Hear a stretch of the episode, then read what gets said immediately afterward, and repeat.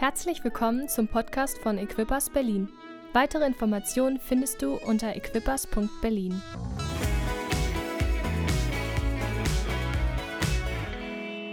Hey, richtig cool, so ein volles Haus, mega, dass ihr da seid.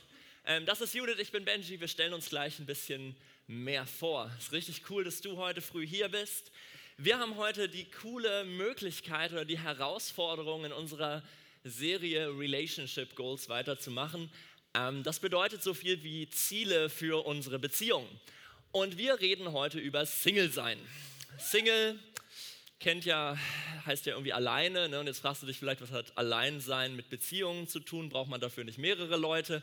Grundsätzlich hast du da auch recht, aber wir glauben einfach, dass es total wichtig ist, dass es ein Lebensmodus ist, in dem wir vielleicht drin sind. Lukas hat dieses Wort letzte Woche genutzt, Lebensmodus. Ich fand das mega cool. Single zu sein. Ja? Ähm, und wir glauben, dass Single sein mehr ist als nur ein Wartezimmer vor der Ehe. Ja? Wir glauben, dass dort mehr passiert, wir glauben, dass dort mehr möglich ist und dass einfach das ein Modus ist, in dem wir drin sind. Ähm, genau, und warum wir beide prädestiniert dafür sind, hier vorne zu stehen, erzählen wir euch jetzt. Judith, warum bist du prädestiniert dafür? Ja, wir sind nicht prädestiniert dafür, weil unser Lebensziel schon immer war, wir wollen immer ewig Single sein, sondern aktuell sind wir es einfach und deswegen sind wir dafür prädestiniert. Ich bin Judith, für die, die mich noch nicht kennen. Ich bin 40 Jahre alt, ich bin Sozialarbeiterin und leite aktuell hier das Sozialwerk in der Gemeinde. Für die Leute, die das noch nicht kennen, kommt gerne mal auf mich zu. Und ja, ich bin Single. Und genau. du? Ich bin auch Single. Ähm, ich bin 27 Jahre alt. Ich bin Arzt in Weiterbildung in der Anästhesie. Ähm, normalerweise schreibe ich auf meine Jacke hinten sowas drauf wie ähm, Abteilung für süße Träume. Ähm, der Benji, genau. Ähm, und ähm, das stand letzte Woche auf meiner Jacke. Ich muss mir noch einen Spruch für nächste Woche überlegen. Ja? Genau. Also, und sonst in der Gemeinde darf ich hier normalerweise E-Gitarre spielen und alles mögliche andere. Genau. Und wir wollen euch heute in dieses Thema Single sein mitnehmen und das, was wir gelernt haben, vielleicht über die letzten Jahre, wo wir Singles waren. Ähm, genau, und was man da so ja, alles lernen darf und mitnehmen darf. Richtig. Und wir glauben, es gibt ja Singles an unterschiedlichen Stellen des Lebens. Also das sind die Leute, bevor sie verheiratet sind, vielleicht ist man Single. Andere Leute sind irgendwann wieder Single. Ja, ähm, aufgrund von das, was gescheitert ist. Andere Leute haben jemanden verloren, der sie einfach lange begleitet hat im Leben. Dann ist man auch Single. Wir erzählen heute ganz viel aus unserem Leben, wie wir das erlebt haben, wie das für uns war, weil das können wir am besten. Wir haben von sich selber erzählt. Aber wir haben ja auch das Wort Gottes. Wir haben die Bibel. Come und da sind on. ganz, ganz viele gute Ja. Sachen drin. Und wir haben so das Gefühl, oder als wir darüber uns unterhalten haben, das ist manchmal ein bisschen wie so ein Spannungsfeld in der Bibel. Und so Frauenhandtaschen haben ja immer viele Sachen dabei. Ich habe heute eine Sache in meiner Hosentasche. Das ist ein sogenanntes Terraband. Das ist ein schönes, wie so ein Gummiband. Nicht loslassen. Warum ich noch Single bin? Nein. In der Vorbereitung haben wir überlegt, was passiert, wie das dann so wäre. Nein, wenn wir in die Bibel schauen, ähm, ganz zu Anfang der Bibel, da stehen Bibelverse drin ähm, und die wollen wir uns direkt mal kurz anschauen, was da drin steht, was so auf der einen Seite so ein bisschen zieht, ähm, was so eine Stelle ist, die wir kennen. Und zwar steht das im 1. Mose. Einmal bitte an die Wand damit, damit ich von meinem. Es kommt mehr Spannung drauf. Du darfst auch. Bisschen habe ich Angst. Also in 1. Mose 2, Vers 18 steht, dann sprach Gott der Herr, es ist nicht gut für den Menschen alleine zu sein. Ich will ihm ein Wesen schaffen, das zu ihm passt. Ja? Und das erklärt, warum ein Mann seinen Vater und seine Mutter verlässt und sich an eine Frau bindet und die beiden zu einer Einheit werden.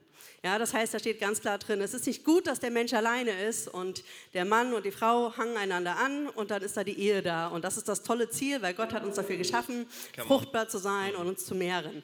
Ja. Aber es gibt ja auch andere Bibelstellen. Genau, und ähm, ich, das ist jetzt von Paulus. Und Paulus, muss man sagen, der ist einer derjenigen, der eigentlich sehr prägt, was wir glauben. Ja? Und der schreibt im ersten Korintherbrief im siebten Kapitel, also einen Brief an eine Gemeinde in Korinth in Vers 32 bis 35.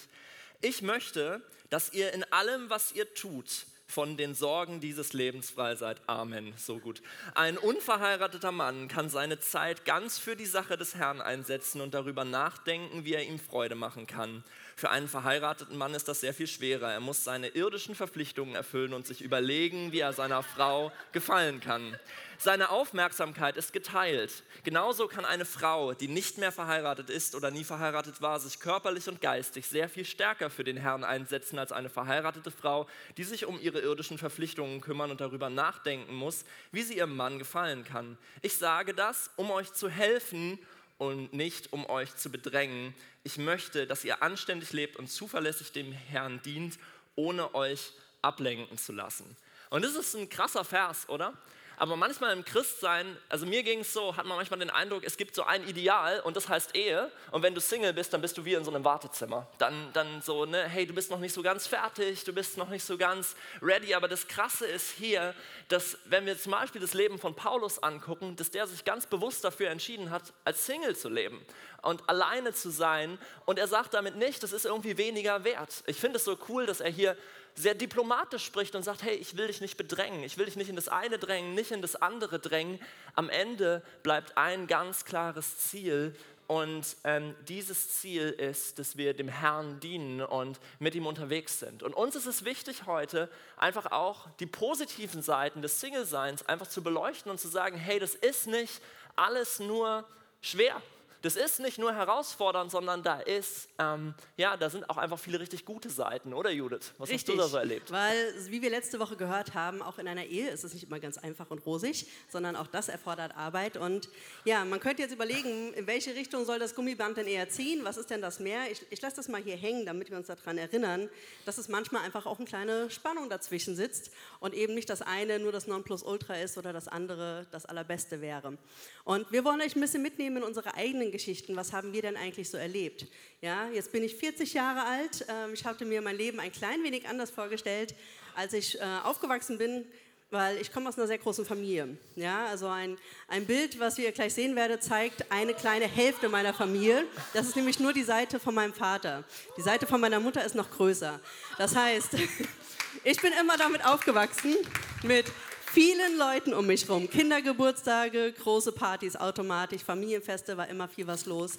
Und ich dachte immer, boah, mit 18 heirate ich und fange dann auch an, irgendwie viele Kinder in die Welt zu setzen. Okay, es war dann immer so zwischen den Umschwang, will ich viele Kinder oder lieber nur zwei Kinder und dergleichen. Also so, wie das halt so ist im Leben. Ähm, und dann kam das Ganze ein bisschen anders. Ja, ich habe dann mit 16 eine Ausbildung gemacht zur Erzieherin und äh, hatte kurz vorher mich taufen lassen und habe gesagt, Gott, was immer ich tue in meinem Leben, ich möchte es gerne tun, ja, mit dir an meiner Seite und ich möchte gerne die Wege gehen, die du für mich hast. Das war mir ganz, ganz wichtig in all dem, was ich so getan habe. Und neben dem, dass ich dann als Erzieherin gearbeitet habe, war ich immer in Gemeinde aktiv. Ich habe Jugendarbeit gemacht, ganz, ganz viele Jahre bei uns in der Gemeinde, aber auch regional.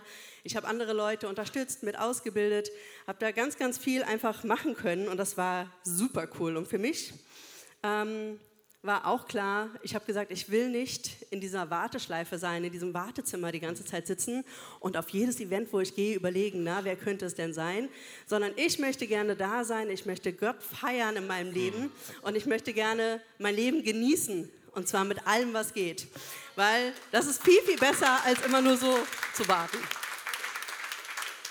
Ja, nachdem ich dann einfach schon ein bisschen in der Kita gearbeitet habe als Erzieherin, hatte ich so überlegt, was könnte man denn eigentlich noch so tun? Und 2008 habe ich dann entschieden, okay, ich habe keine Bindung gerade, ich bin niemandem verpflichtet, geh doch mal für ein paar Monate nach New York. Also war ich für ein paar Monate in New York gewesen, habe dort dann in einer Organisation mitarbeiten dürfen und habe lernen dürfen, ja, mit Kindern auf der Straße Gottesdienste zu machen und einfach geniale Dinge zu erleben. Das war super, super cool. Und als ich dann zurückkam, dachte ich so, einfach nur wieder zurück in die Kita, das ist es nicht, da kommt noch mehr. Und weil ich wieder gemerkt habe, ich habe ja die Freiheit dazu, dachte ich mir, ich studiere noch mal. Ich muss nur für mich selbst sorgen, ja, und hatte das Gefühl, Gott macht da den Weg auf und ich bin umgezogen in eine andere Stadt, habe dort soziale Arbeit studiert. Als ich dann studiert habe, dachte ich mir, naja, es gibt ja sowas wie ein Praxissemester und wenn man das schon woanders machen kann, ich nutze die Zeit, weil ich bin ja ungebunden, ich kann es mir machen, also ich kann es mir leisten, sozusagen mal einfach weg zu sein für ein paar Monate, bin ich auf die Philippinen gegangen und habe dort dann ja, in einem Heim gearbeitet für Mädchen ähm, und habe dort einfach geniale Sachen erleben, sehen und lernen dürfen, ja, wo ich unglaublich dankbar dafür bin. Das prägt mich heute noch, diese Zeit, die ich dort hatte. Und dann ja, kam ich wieder zurück, habe mein Studium abgeschlossen, habe eine Kita eröffnet, war dann doch irgendwie wieder da drin, habe sechs Jahre lang eine Kita geleitet fast und habe irgendwie gemerkt, okay Gott, da kommt noch was anderes und ich möchte nicht stehen bleiben, wo ich bin, sondern ich möchte mein Leben auskosten und ich möchte gerne Zeit für dich und mit dich investieren. Und dann hat Gott die Türen aufgemacht und ich bin für ein Jahr nach Neuseeland. Ja, war dann letztes, vor zwei Jahren mittlerweile schon fast, äh, war ich in Neuseeland gewesen. Das war meine Abschlussfeier. Ich habe dort das Equippers College besucht war am Reisen, habe Leute kennengelernt und einfach ganz, ganz tolle Erfahrungen machen dürfen. Und warum konnte ich die machen? Weil ich es konnte, ja, weil ich nicht die Verpflichtung hatte, zu Hause zu sein, um mich meine Familie zu kümmern und andere Sachen hier einfach, ja, die mich verpflichtet hatten. Und das war total genial. Ich hatte keine Einschränkungen außer denen, die ich mir selber setze. Ja, und das war genial für mich einfach gewesen. Und wenn ich das so sehe, das ist ein Privileg, was ich da erleben durfte und das ist keine Selbstverständlichkeit. Und natürlich kann ich mich jetzt auch so spekulieren. Ich könnte spekulieren, wie wäre es gewesen, wenn ich mit 18 geheiratet hätte.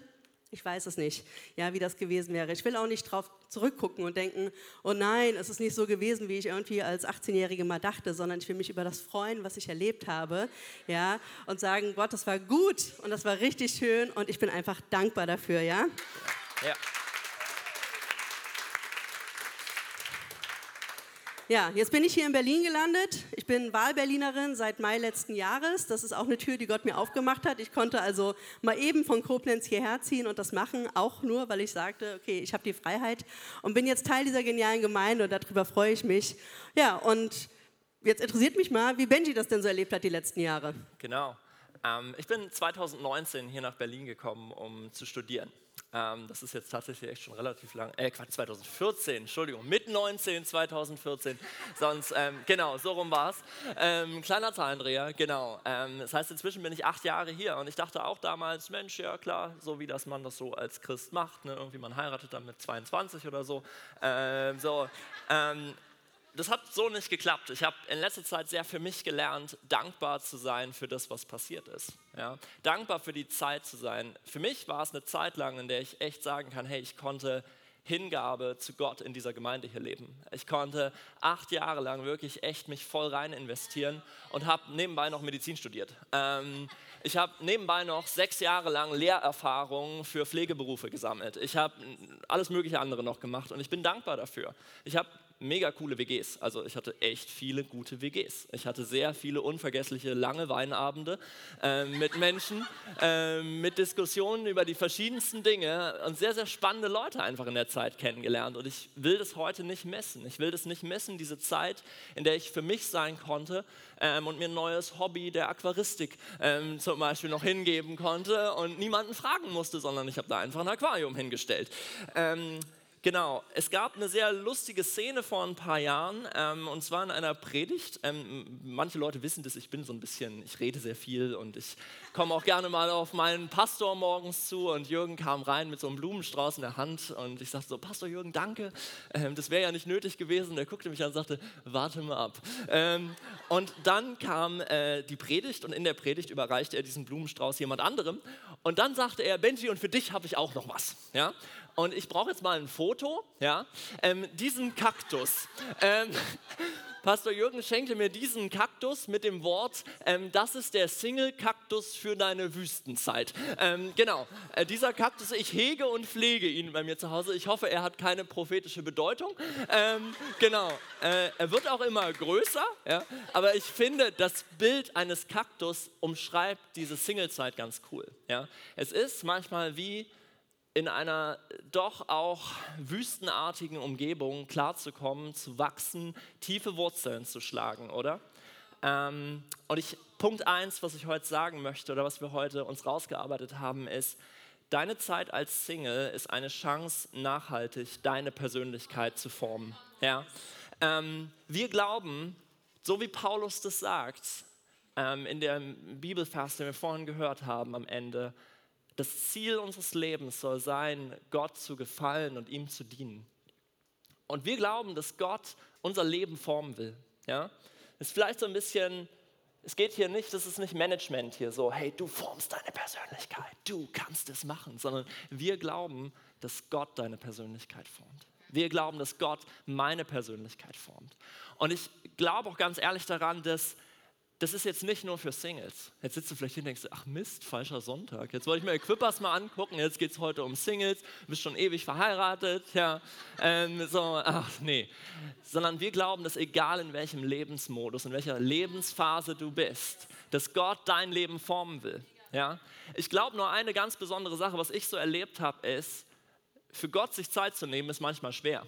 Und ich lebe für mich allein gerade. Also ich lebe in einer coolen WG, aber da ist man nicht so abhängig voneinander. So, das heißt, ich kann ziemlich krass meine Zeit einteilen. Ja? Neben irgendwelchen 24-Stunden-Diensten, neben irgendwelchen 10-Stunden-Diensten habe ich trotzdem noch Zeit und kann mir Zeit nehmen, Gott mein Leben formen zu lassen. Und hey, hier ist meine Einladung. Wir können mit zwei Dingen, so mit zwei Perspektiven in unser Leben gehen. Ich hätte auch mit der Perspektive reingehen können, oh, ich werde irgendwann mal eine Frau haben und dann wird unsere Liebe, die wird mich formen. Ja? Wenn diese Liebe dann kommt, die wird mich dann formen. Aber das ist ganz ehrlich, äh, ne, Ehepaare, so, wer erlebt das so? Nicht wirklich. Ne? Wie cool wäre es, wenn wir schon geformt in Beziehung gehen, wenn wir geformt in Partnerschaft gehen, wenn wir die Zeit gut genutzt haben, weil wir die Zeit nicht wie in einem Wartezimmer verbracht haben und gesagt haben, okay, ich warte mal ab. Wird schon. Ja? Wenn das dann kommt, dann werde ich anders. Wenn das dann kommt, dann ist es so. Ich, ich glaube daran, wenn ich in mein Zimmer gucke, ja, als Single, dann ist der Zustand dieses Zimmers rein von mir abhängig. Ich kann das auf niemand anderen schieben. Wenn ich heute früh in mein Zimmer geguckt habe, ich gesagt habe, ja, hier wird die Priorität für Ordnung in diesem Zimmer in meinem Leben sichtbar. Ja? Ähm, ich kann nicht sagen, Matthäus, das warst du, nee, sondern das ist mein Zimmer. Ja. Matti ist mein Mitbewohner, cooler Typ. Ja. Ähm, lernt den unbedingt kennen, mega, mega, mega Dude. Ähm, Auch noch Single? Aber ich. Lernt ihn kennen, sorry. Wir hatten schon gesagt, es wird lustig zwischen uns hier. Ähm, genau. genau. Ähm, also, wenn ich Single bin, ich kann einfach nichts auf jemand anderen schieben. Ich gucke in mein Herz, ich gucke in mein Verhalten, ich gucke in meine Persönlichkeit, ich gucke, wie reagiere ich in Situationen und die Erklärung, warum das so ist, bin am Ende ich. Das heißt, ich kann niemand anderem die Schuld dafür geben. Und das macht es total cool, an sich arbeiten zu lassen, an sich formen zu lassen, zu sagen, hey Gott, ich will den Lauf laufen. Ich will den Lauf so laufen, dass wir am Ende den Siegeskranz gewinnen, so wie Paulus das ausdrückt. Und das heißt auch, als Single, hey, hier sind die die nicht so schönen Ecken. Ja? Lukas hat mal darüber gepredigt, so den Default in seinem Leben zu finden, die Werkseinstellungen, die Grundeinstellung. Wie werde ich, wenn ich unter Druck gerate? Wie ist es in Situationen, wenn mein Oberarzt hinter mir steht und wir eine kritische Situation haben und er anfängt Druck zu machen, zu sagen, hey, das muss schneller gehen. Ja?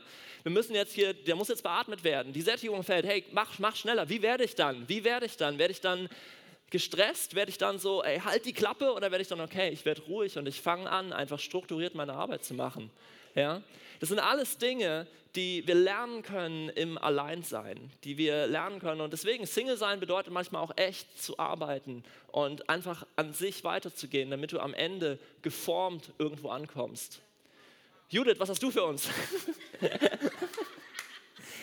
Ich darf auch noch mal ran. Wir hatten so viel Spaß in der Vorbereitung, das könnt ihr euch nicht vorstellen. Das war ziemlich lustig gewesen. Ähm, wer mehr hören will, sprecht uns einfach mal an. Aber was man ganz klar merkt, ja, wir können mit Gott unsere eigene Persönlichkeit formen, aber wir sind auch Beziehungsmenschen und wir brauchen Beziehungen. In der Bibel steht, es ist nicht gut, dass wir alleine sind. Ja, das könnten jetzt viele sagen, das geht darum, dass du einen Ehepartner findest, aber letztendlich geht es darum, dass wir uns nicht einigeln und alleine zu Hause sind. Ich hasse es, wenn Leute sagen, tatsächlich mag ich das überhaupt nicht, das ist ein hartes Wort, ich hasse es, ne? so dieses, erst wenn du deinen Deckel gefunden hast, bist du vollständig, ja, oder in der Einheit Mann und Frau, dann bist du ein Ganzes. Das würde ja heißen, ich bin nur halb. Und das stimmt überhaupt nicht, sondern ich bin als Mensch ganz. Ja? ja? Gott hat mich geschaffen ja, er hat sich mir ausgedacht, jeden einzelnen von uns hat er sich erdacht, im Mutterleib geformt und hat schon gesagt, du bist gut und du bist ganz. Ja, und trotzdem ist es wichtig, dass wir nicht in unserem eigenen Ganz bleiben und in einer eigenen Beziehung mit Gott, sondern dass wir uns Beziehungen suchen, die einfach um mich herum sind. Ja, wer mich kennt, weiß, dass ich es liebe, mit Menschen zusammen zu sein. Als ich äh, nach Koblenz, nee, ich sage immer nach Koblenz, da komme ich her, von Koblenz nach Berlin gekommen bin, ähm, war mir wichtig, ich wollte gerne eine Wohnung haben, wo Platz ist. Ja, ich habe gesagt, ich will nicht nur eine Wohnung, wo ich mein Bett und meine Couch habe und eine kleine Singleküche, weil ich bin ja Single, sondern ich habe gesagt, Gott, ich bete für eine Wohnung, wo Platz ist für Gäste, dass ich eine ordentliche Couch da reinstellen kann, dass ich ein Gästebett haben kann und dass das Leben drin ist. Und ähm, einige Leute aus dieser Gemeinde waren schon bei mir zu Hause gewesen und das ist einfach ein Ort geworden, wo Leute rumhängen können, wo wir Spieleabende machen können, wo wir Gemeinschaft haben können. Und diese Beziehungen sind so wichtig ja. für mich selbst, aber auch für andere Leute. So eine Plattform zu schaffen, zu sagen, da können wir uns treffen, ganz unabhängig davon, in welchem Beziehungsstatus ich gerade bin. Ja, Beziehungen sind wichtig, auch an so Stellen wie zum Beispiel das Blind Dinner, was wir gemacht haben am Freitagabend. Das ist mit ein Grund zu sagen, geh raus aus deiner Komfortzone, lern mal neue Leute kennen und schaffe Beziehungen. Und hm. im Idealfall hast du Beziehungen auch die Leute, die man so kennt, wo man Hallo sagt, aber auch ehrliche, intensive, innige Beziehungen, ja, mit denen du über alles sprechen kannst. Ich habe Freunde in meinem Leben, zum Teil schon über 25 Jahre. Ja, obwohl ich so oft umgezogen bin, obwohl ich auf der ganzen Welt irgendwo schon rumgetingelt bin, habe ich Leute in meinem Leben, die mich schon seit vielen Jahren begleiten, die mich kennen in meinen Höhen, in meinen Tiefen, ja, wenn ich geheult habe und wenn es alles scheiße war außenrum und die haben es gefeiert, wenn ich einfach Erfolge hatte und wenn Sachen genau gut gelaufen sind. Und das brauchen wir. Also du kannst kannst da lernen drin, in so Beziehungen zu kommunizieren. Ja, du kannst dich vorbereiten, auch wenn du mal vielleicht eine Partnerschaft hast. Ja, man kann voneinander lernen und miteinander lernen. Und ja, es ist einfach eine super Chance, sich auch in andere Leute zu investieren. Wenn ich so über mein Zeitmanagement nachdenke, ich muss mit niemandem kommunizieren, abends, Schatz, ich bin gleich zu Hause, sondern wenn ich sage, boah, das Gespräch ist gerade cool, ich kann einfach da bleiben und länger bleiben. Das ist ein Privileg vom Single-Sein. Ja? Ich investiere mich in auch Leute wie meine Familie zum Teil, aber auch zum Beispiel mein Patenkind. Ich habe ein Patenkind, die ist dieses Jahr 17 Jahre alt geworden. Ich denke dann immer, huch, ist die alt. So, und hier, zu ihrem 14. Geburtstag habe ich sie eingeladen, ein paar Tage in London mit mir zu sein. Warum kann ich das machen? Weil ich es kann, weil ich Single bin und meine Zeit frei einteilen kann und die Möglichkeit dazu habe. Sowas ist total genial, solche Sachen, so Momente zu feiern und in solche Beziehungen zu investieren. Und in der Bibel haben wir ganz viele Beispiele von Leuten, die auch Beziehungen gepflegt haben. Da waren Jesus, und seine Freunde. Jesus, der übrigens auch Single gewesen ist, haben wir noch gar nicht erwähnt, für die Leute, denen es noch nicht so ganz bewusst gewesen ist. Ja, Jesus hat Beziehungen gepflegt, er hat mit seinen Freunden zusammen gelebt sogar. Ja, das war eine große WG, wenn man es mal so sieht. Ja, David und Jonathan. Als Jonathan gestorben ist, hat David geweint und hat gesagt, er war mir wertvoller als eine Frau. Was für eine innige Freundschaft war da drin. Ja, aber auch andere, Noemi und Ruth. Ruth, die mit Noemi in ein anderes Land sogar geht. Oder auch Hiob, der mit seinen Freunden zusammensitzt. Ja, man kann Beziehungen pflegen, indem man zum Beispiel auch zusammen Urlaub macht. Ich war zum Beispiel mit meinem Patenkind und ihrer Familie über Ostern in Holland. Richtig coole Zeit. Oder ich war schon auf Single-Freizeiten. Denkt man vielleicht, ach du Schreck, was will ich denn auf einer Single-Freizeit? Was ist das für eine Kaffeefahrt? Mir wurde kein Teeservie angedreht und auch keine Heizdecke, sondern ich habe einfach Menschen kennenlernen dürfen, die in einer ähnlichen Situation sind in ihrem Leben, die vielleicht sogar ein ähnliches Alter haben wie ich, die den gleichen Frust erleben, die gleichen Freuden erleben und die einfach sagen, boah, lass uns da gemeinsam durchgehen. Hier und da entsteht auch eine Partnerschaft daraus, aber es ist einfach eine geniale Zeit, die man zusammen haben kann. Ja, also sei Gestalter für Beziehungen in deinem Leben und investiere in Beziehungen. Ja, und das hängt davon ab, was du auch davon tust. Wenn du nur zu Hause sitzt und denkst, oh, keiner lädt mich ein, lad du doch mal Leute ein. Triff dich mit Leuten. Mach was, um Beziehungen zu bauen und zu investieren. Ja. So, und da ich eine Frau bin, darf ich auch über das nächste Thema anfangen zu quatschen. Weil das sagt man uns Frauen immer viel nach. Ähm, Singles sind voller Emotionen. Ja? Wenn wir schauen, ne, als Single ähm, das ist eine schöne Überschrift, die hat der Benjamin gefunden hier. Als Single in emotionaler Abstinenz und in Zurückhalten aller Gefühle zu leben, ist nicht besonders heilig, sondern besonders ungesund. Ne? Das hat der Doktor geschrieben, aber ich finde es richtig, richtig gut. Ich finde das, also ich hätte es vielleicht anders umschrieben, aber letztendlich bringt das genau das auf den Punkt, was, was er da sagt. Ja? Zu sagen, nur weil ich Single bin, habe ich keine Gefühle oder ich muss nicht irgendwie mal über Themen nachdenken, wäre totaler Quatsch. Ja, wir brauchen das, weil Gott hat das in uns hineingelegt. Ja, und es gibt Tage, da geht es uns total gut. Wir haben einen Hoch von Gefühlen und wir würden das gerne mit jemandem teilen und da ist vielleicht gerade keiner Da ist es wichtig, dass wir Beziehungen haben wieder, wo wir das teilen können. Wir haben auch Zeiten, wo es uns schlecht geht, ja, wo wir vielleicht was äh, verloren haben oder Enttäuschung haben oder Verlust da ist. Da brauchen wir Leute, mit denen wir das teilen können, eine Schulter, an der wir weinen können, weil diese Emotionen macht überhaupt keinen Sinn, die wegzuschieben und zu denken, ich muss doch stark sein, ich bin Single, ich schaffe das schon, da durchzugehen. Dann werden wir irgendwann sehr verhärtet. Und das ist ganz, ganz ungünstig für Beziehungen. Das ist ungünstig für unser Leben, wenn wir verhärten in dem, was wir haben. Wir müssen ein weiches Herz bewahren. Ja? Es gibt auch Tage, ähm, sagt man mehr uns Frauen nach, da geht es uns einfach komisch und schlecht und alles ist doof, ja? obwohl wir es nicht mal greifen können, warum das so ist. Und auch in so Momenten ist es gut und auch ehrlich zu sagen, vielleicht auch seinen Kollegen zu sagen, du, heute ist nicht so ganz mein Tag, mir geht es nicht so gut und nicht einfach zu tun als, ich bin jetzt stark und ich kann das und ich gehe da einfach durch. Ja? Es ist ganz wichtig, sowas ähm, in sich wahrzunehmen und zu kommunizieren. Ich liebe das, mit genialen Leuten zusammenzuarbeiten und ich hatte hier mal so einen Tag gehabt, ähm, da hatten wir, es war viel zu tun gewesen und ich war mit Renita im Büro und dann kam noch jemand rein und sagte mir was und in dem Moment, ich bin voll in Tränen ausgebrochen und ich dachte, was war denn das jetzt eigentlich? Und da war Renita da die einfach als Freundin, nicht nur als Kollegin, sondern als Freundin da war und gesagt hat, hey komm, lass uns dafür beten und einfach mal gerade gemeinsam damit weitergehen und einfach eine Schulter gegeben hat, mich umarmt hat. Das war so, so schön. Also ganz, ganz viel einfach auch schauen, wie können wir diese Emotionen wahrnehmen und äh, damit umgehen. Ich selbst bin jemand, der ich glaube, zu 95 Prozent positiv durchs Leben geht. Es gibt schlechte Tage, nur ganz, ganz selten in meinem Leben. Ähm, liegt daran, dass es einfach eine Stärke von mir ist. Ja, aber ich möchte euch ermutigen, auch da, wo ihr vielleicht Verletzungen erlebt habt, wo ihr Verluste erlebt habt, wo ihr gemerkt habt, boah, eigentlich habe ich da ganz viel Negatives in meinem Leben erlebt und wie soll das denn überhaupt nach vorne gehen? Ja, guck nicht so viel nach hinten. Ja, ich habe auch gescheiterte Beziehungen in meinem Leben gehabt. Ich habe Verluste erlebt gehabt. Da sind Dinge in meinem Leben, in meinem Herzen auch teilweise zerbrochen. Und wenn ich immer nur darauf gucke, was alles nicht gut gelaufen ist, werde ich keinen Schritt weiterkommen. Ja, und ich trage das alles mit mir mit in vielleicht eine weitere Beziehung und das macht es überhaupt nicht besser. Ja, es gibt eine Bibelstelle, ähm, wo es heißt, dass wir den Flug führen und wenn wir den Flug führen, sollen wir nicht nach hinten schauen, sondern wir sollen nach vorne schauen. Warum? Weil es heißt, ne, also die Bibelstelle heißt, wer die Hand an den Flug legt und dann zurückschaut, ist nicht brauchbar für das Reich Gottes. Das ist sehr, sehr hart ausgedrückt. Liegt aber daran, dass wenn ich einen Flug schiebe und mich dann umdrehe, was passiert mit dem Flug? Der macht eine schiefe Bahn. Ja, und wir wollen geradeaus gehen, wir wollen nach vorne gehen, wir wollen dorthin gehen, den Weg, den Gott für uns vorgesehen hat, ja. Und eine Bibelstelle, die bei mir auch an der Wand hängt, ne, da heißt es, I walk by faith. Ich will im Glauben laufen. Und Dinge, die ich jetzt noch nicht sehe, will ich daran glauben und daran festhalten und vorwärts gehen. Und mit all dem, was dazugehört, mit Höhen, Tiefen, Emotionen, Nicht-Emotionen, das bin einfach ich, ja. Und das ist jeder von euch, ja. Geht vorwärts im Glauben. Genau.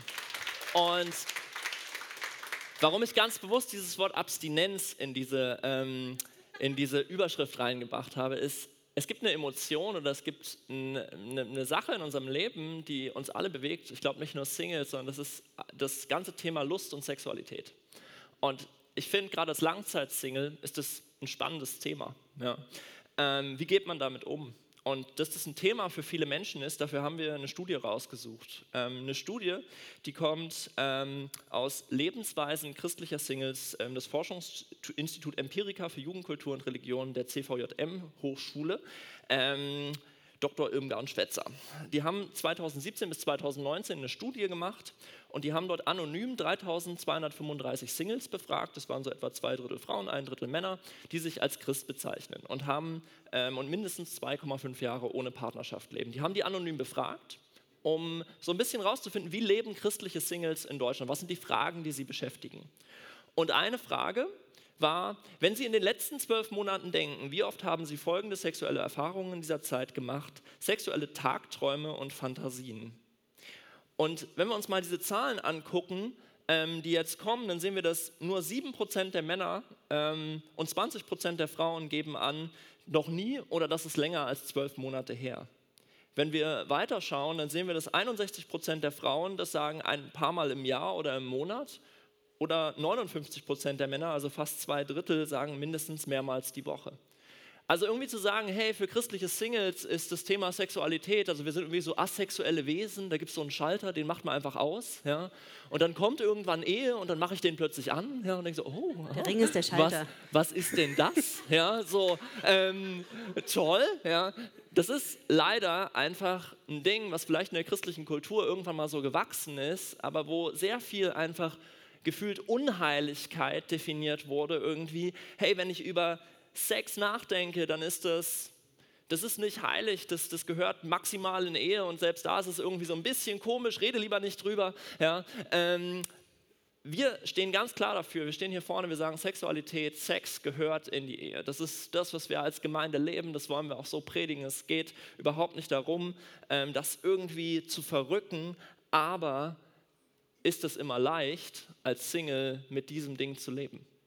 Ich bin 27 Jahre alt, ich lebe nach diesem Prinzip. Das heißt auch 27 Jahre kein Sex. Um das mal ganz drastisch auszudrücken. Das war immer happy clappy, das war immer so ja, easy going. Ja. Ähm, Frauen weiß ich gar nicht, was das ist. Ja, nee, doch. Ähm, natürlich ist es für mich ein Thema. Natürlich muss ich damit umgehen und damit handeln. Und ich finde es manchmal krass, wir leben halt gerade unter Christen in einer Kultur, wo es relativ normal ist, mit 21 zu heiraten oder 22. Und dann kommt dieser Satz, ja, das ist doch ganz leicht, warte doch einfach so.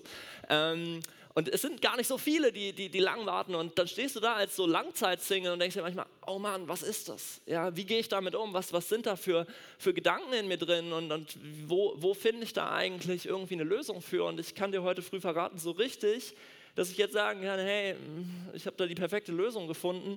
Ich kann dir nur so ein bisschen eigentlich über mein persönliches Scheitern an Stellen erinnern, weil ich merke, es ist einfach schwer. Es ist ein schweres Thema und trotzdem ist es mir wichtig, heute früh darüber zu reden.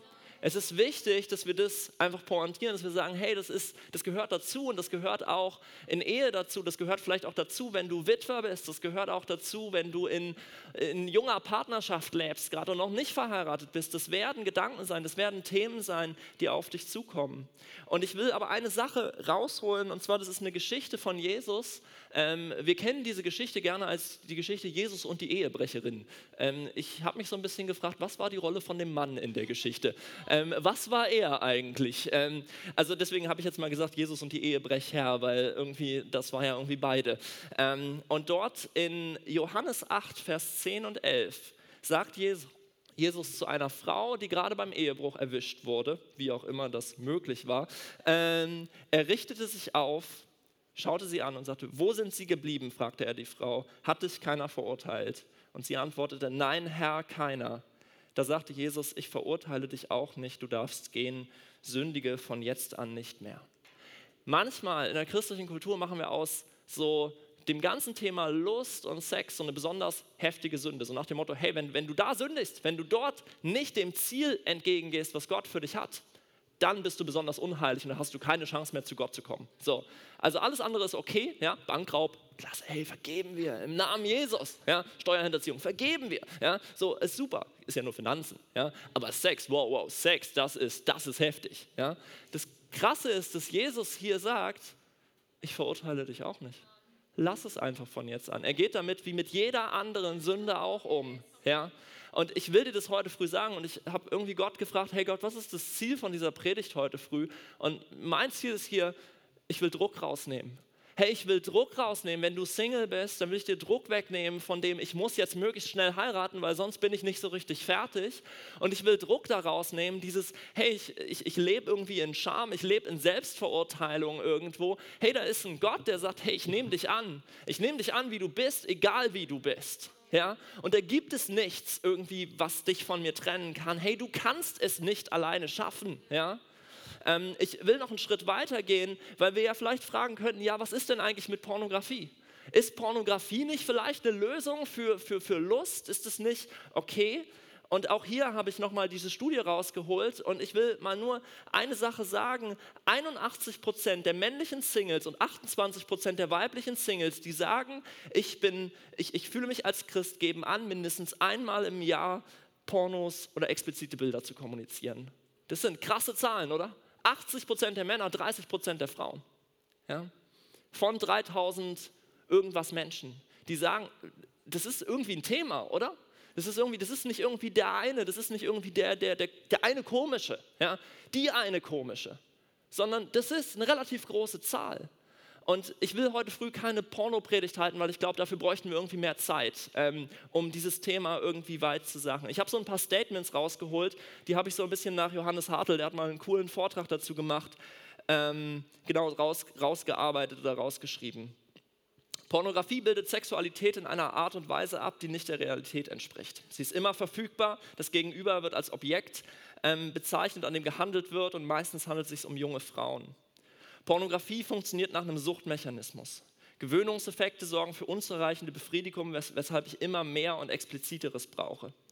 Pornografie mündet meistens in gewaltverherrlichenden Videos, welche eine Form von Sexualität, die weit weg von der eigenen göttlichen Vorstellung ehrender und liebender Sexualität weg sind, abbildet. Die Gefahr beim exzessiven Gebrauch von Pornografie, erektile Dysfunktionen, also die Unfähigkeit, eine Erektion zu entwickeln und Lust auf normalen Sex zu verlieren, die ist ganz klar gegeben und Thematik in Paar- und Sexualtherapie. Der Weg raus aus Pornografie kann lange dauern, da es zu Suchtmechanismen wie bei Abhängigkeit von Alkohol und anderen Drogen, Spielsucht etc. kommt. Der Weg raus aus Pornografie kann mit regelmäßigem Scheitern und der Notwendigkeit des erneuten Umkehrens verbunden sein, weshalb intensive und auch teilweise eine professionelle Begleitung absolut angezeigt sind. Ich glaube, wir leben manchmal in so einer christlichen Kultur des Freigabegebets. Hey, ich bete jetzt für dich und dann ist es gut. Und ich sehe auch, dass das bei manchen Leuten klappt, aber wenn ich mir diese Zahlen angucke, dass 80 Prozent der Männer in dieser Studie sagen, hey, ich mache das mindestens einmal im Jahr, dann glaube ich echt, das ist so ein, so ein Mechanismus und so ein Ding, wo man schnell wieder reinkommt. Ähm, und wo vielleicht auch Jahre der Freiheit kommen und dann kommt es wieder.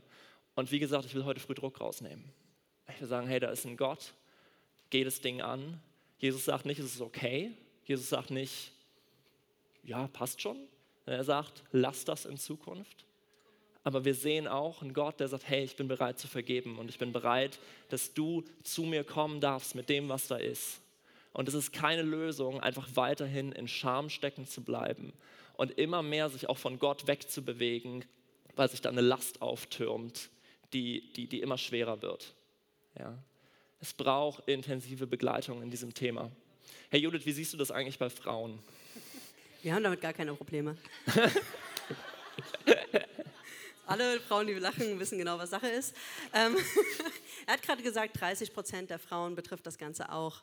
Ja, und aus persönlichen Gesprächen weiß ich, äh, dass ganz, ganz viele, dass, oder dass die Zahl vielleicht, diese Dunkelziffer, noch einen Ticken höher sein könnte, weil ich das immer wieder in Gesprächen erlebe. Und da es aber noch so viel mehr A, Männern zugeschrieben wird und B, mit ganz, ganz viel Scham behaftet ist, ähm, schafft man es oft nicht, darüber zu sprechen. Und was passiert mit Dingen, die in der Dunkelheit bleiben? Die werden größer, die werden schlimmer und wir werden nicht rausbrechen. Deswegen sei mutig und trete raus aus dieser Scham und lass uns über Themen reden. Das finde ich so cool, dass wir das heute hier auch von der Bühne tun dürfen und euch ermutigen können zu sagen, hey, da gibt es Wege raus und es gibt Unterstützung. Und als Frau, als Frau kann ich sagen, das war für mich auch ein Thema gewesen.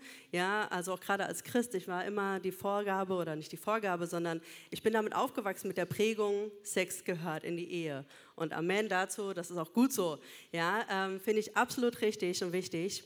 Ich hatte aber einen Haufen Freunde auch aus der Schule, die haben das ganz anders erlebt oder ganz anders gelebt. Und natürlich wird man auch gewisse Themen neugierig darüber. Ne? Und dann guckt man irgendwann im Internet, wo ja alles so leicht verfügbar ist. Und zack, sieht man eine Menge Sachen, die ganz, ganz schwierig sind, aus dem Kopf wieder rauszubekommen. Und je länger man Single ist, umso höher ist irgendwie der Frustteil und je größer ist die Versuchung, sich auch Sachen anzuschauen ja, und da rauszutreten ja, und zu sagen, ich möchte das nicht und ich setze da einen Cut, das ist immer wieder hart und das ist ein Kampf, der auch konstant weitergeht.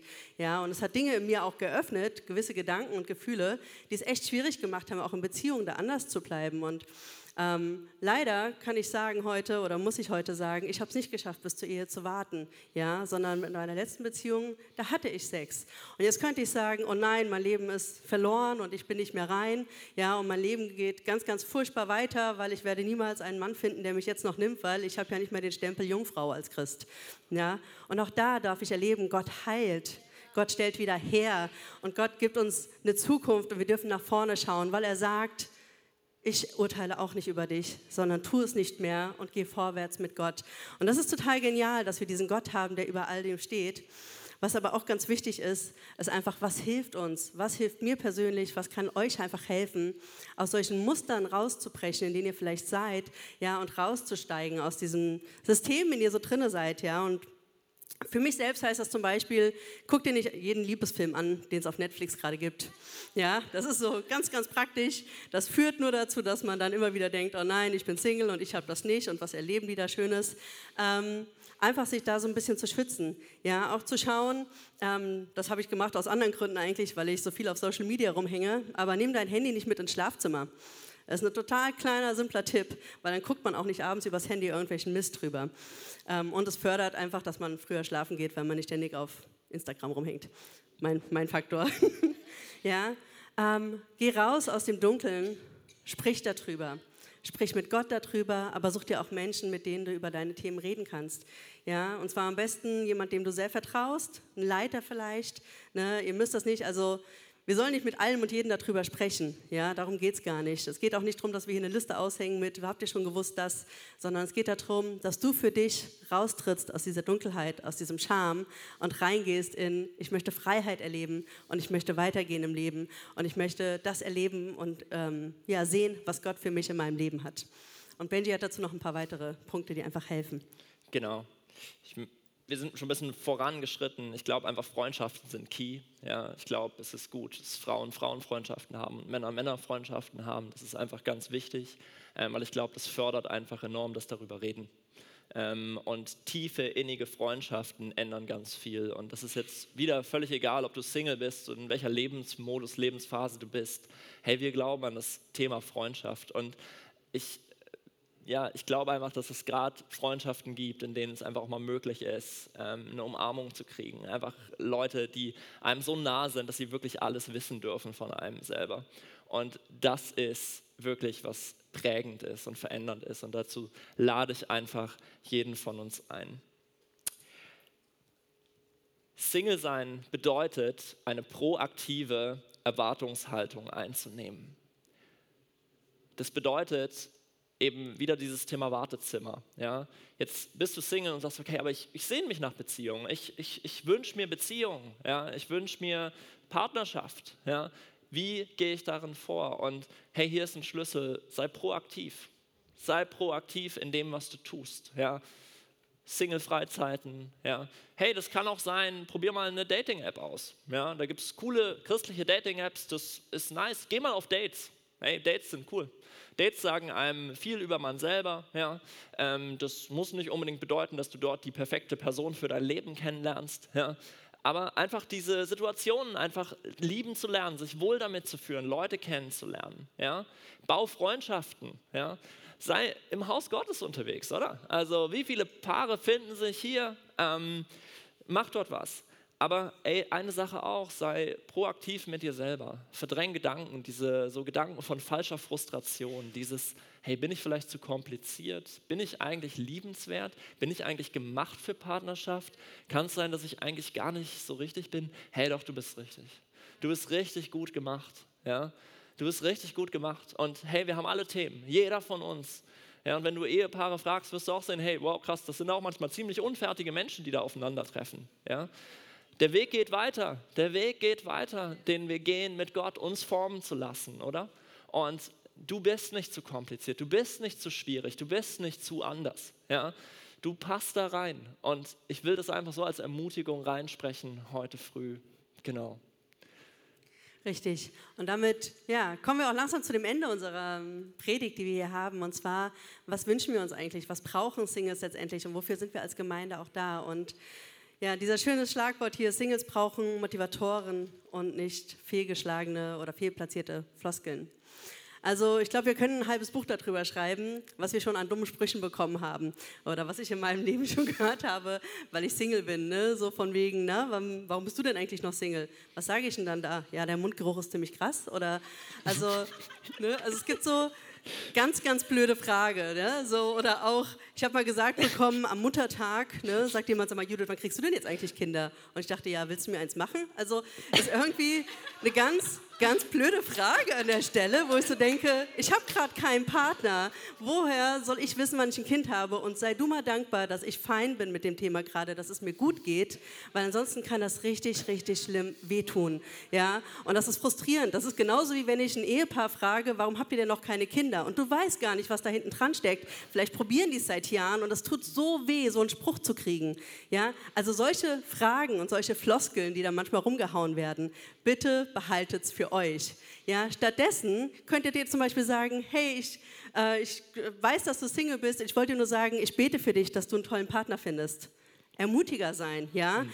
Einfach ja. zu sagen, was kann man tun, um ja, Möglichkeiten auch zu schaffen, dass Leute sich kennenlernen. Schafft einen Raum dafür, dass Singles sich unkompliziert kennenlernen können. Ja, also jetzt nicht so Fake Dates irgendwie, ihr ladet zwei Leute ein und erscheint selber nicht, sondern ähm, dass irgendwie einen Rahmen schaffen, Leute zu euch nach Hause einzuladen, zum Beispiel, wo ein paar mehr Leute sind, wo man sich ganz locker kennenlernen kann.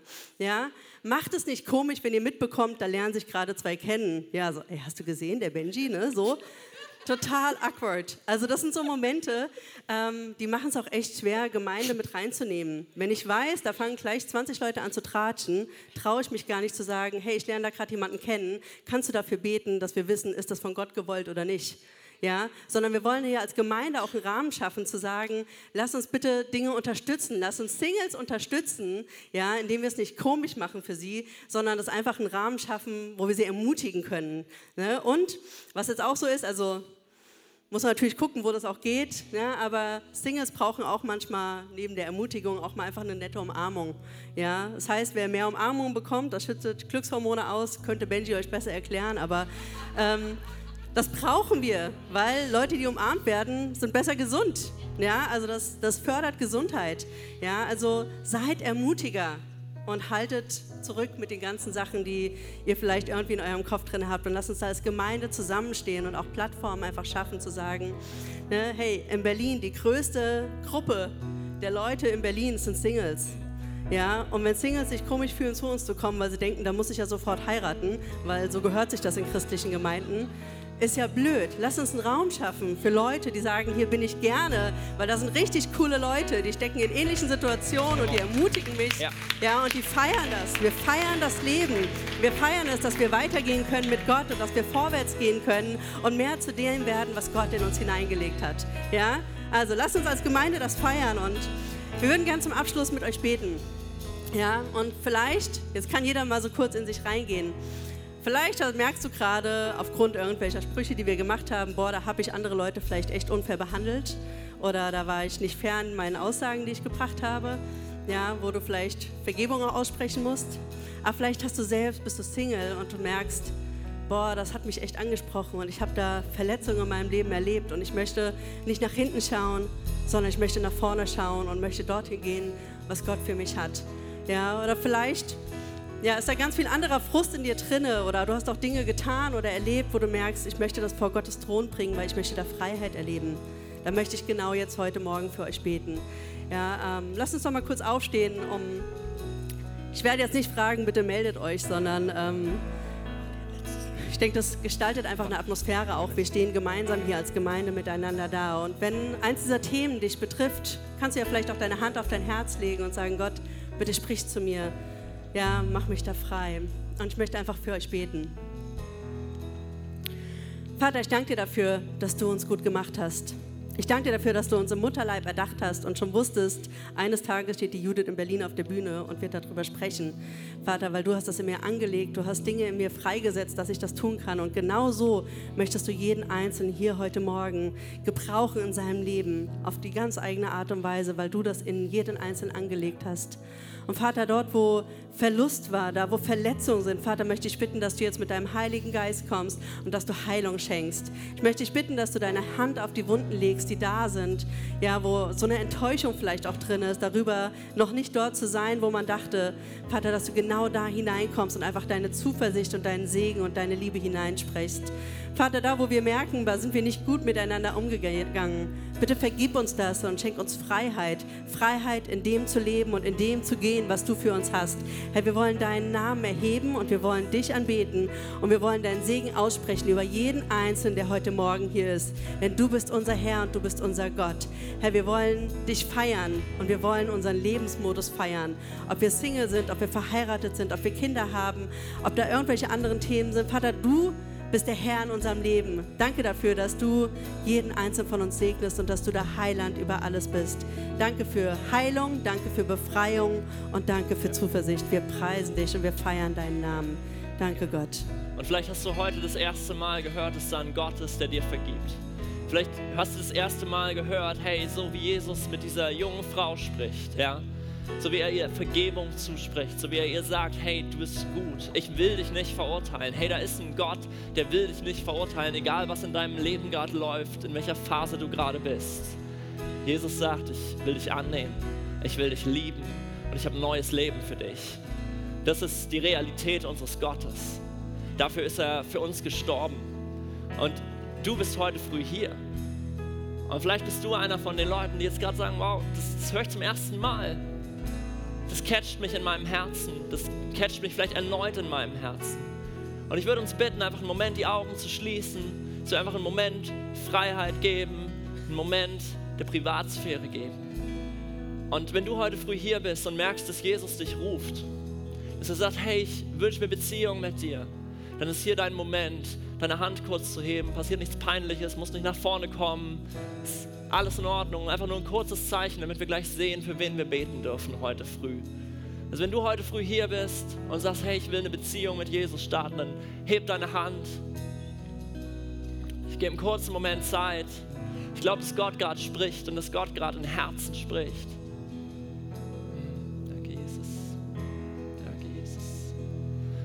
Gott, ich danke dir für jeden, Gott, der jetzt vielleicht hier ist, Gott. Ich danke, du siehst unsere Herzen, Gott. Du siehst da, wo Verurteilung ist, da, wo Scham ist, Vater.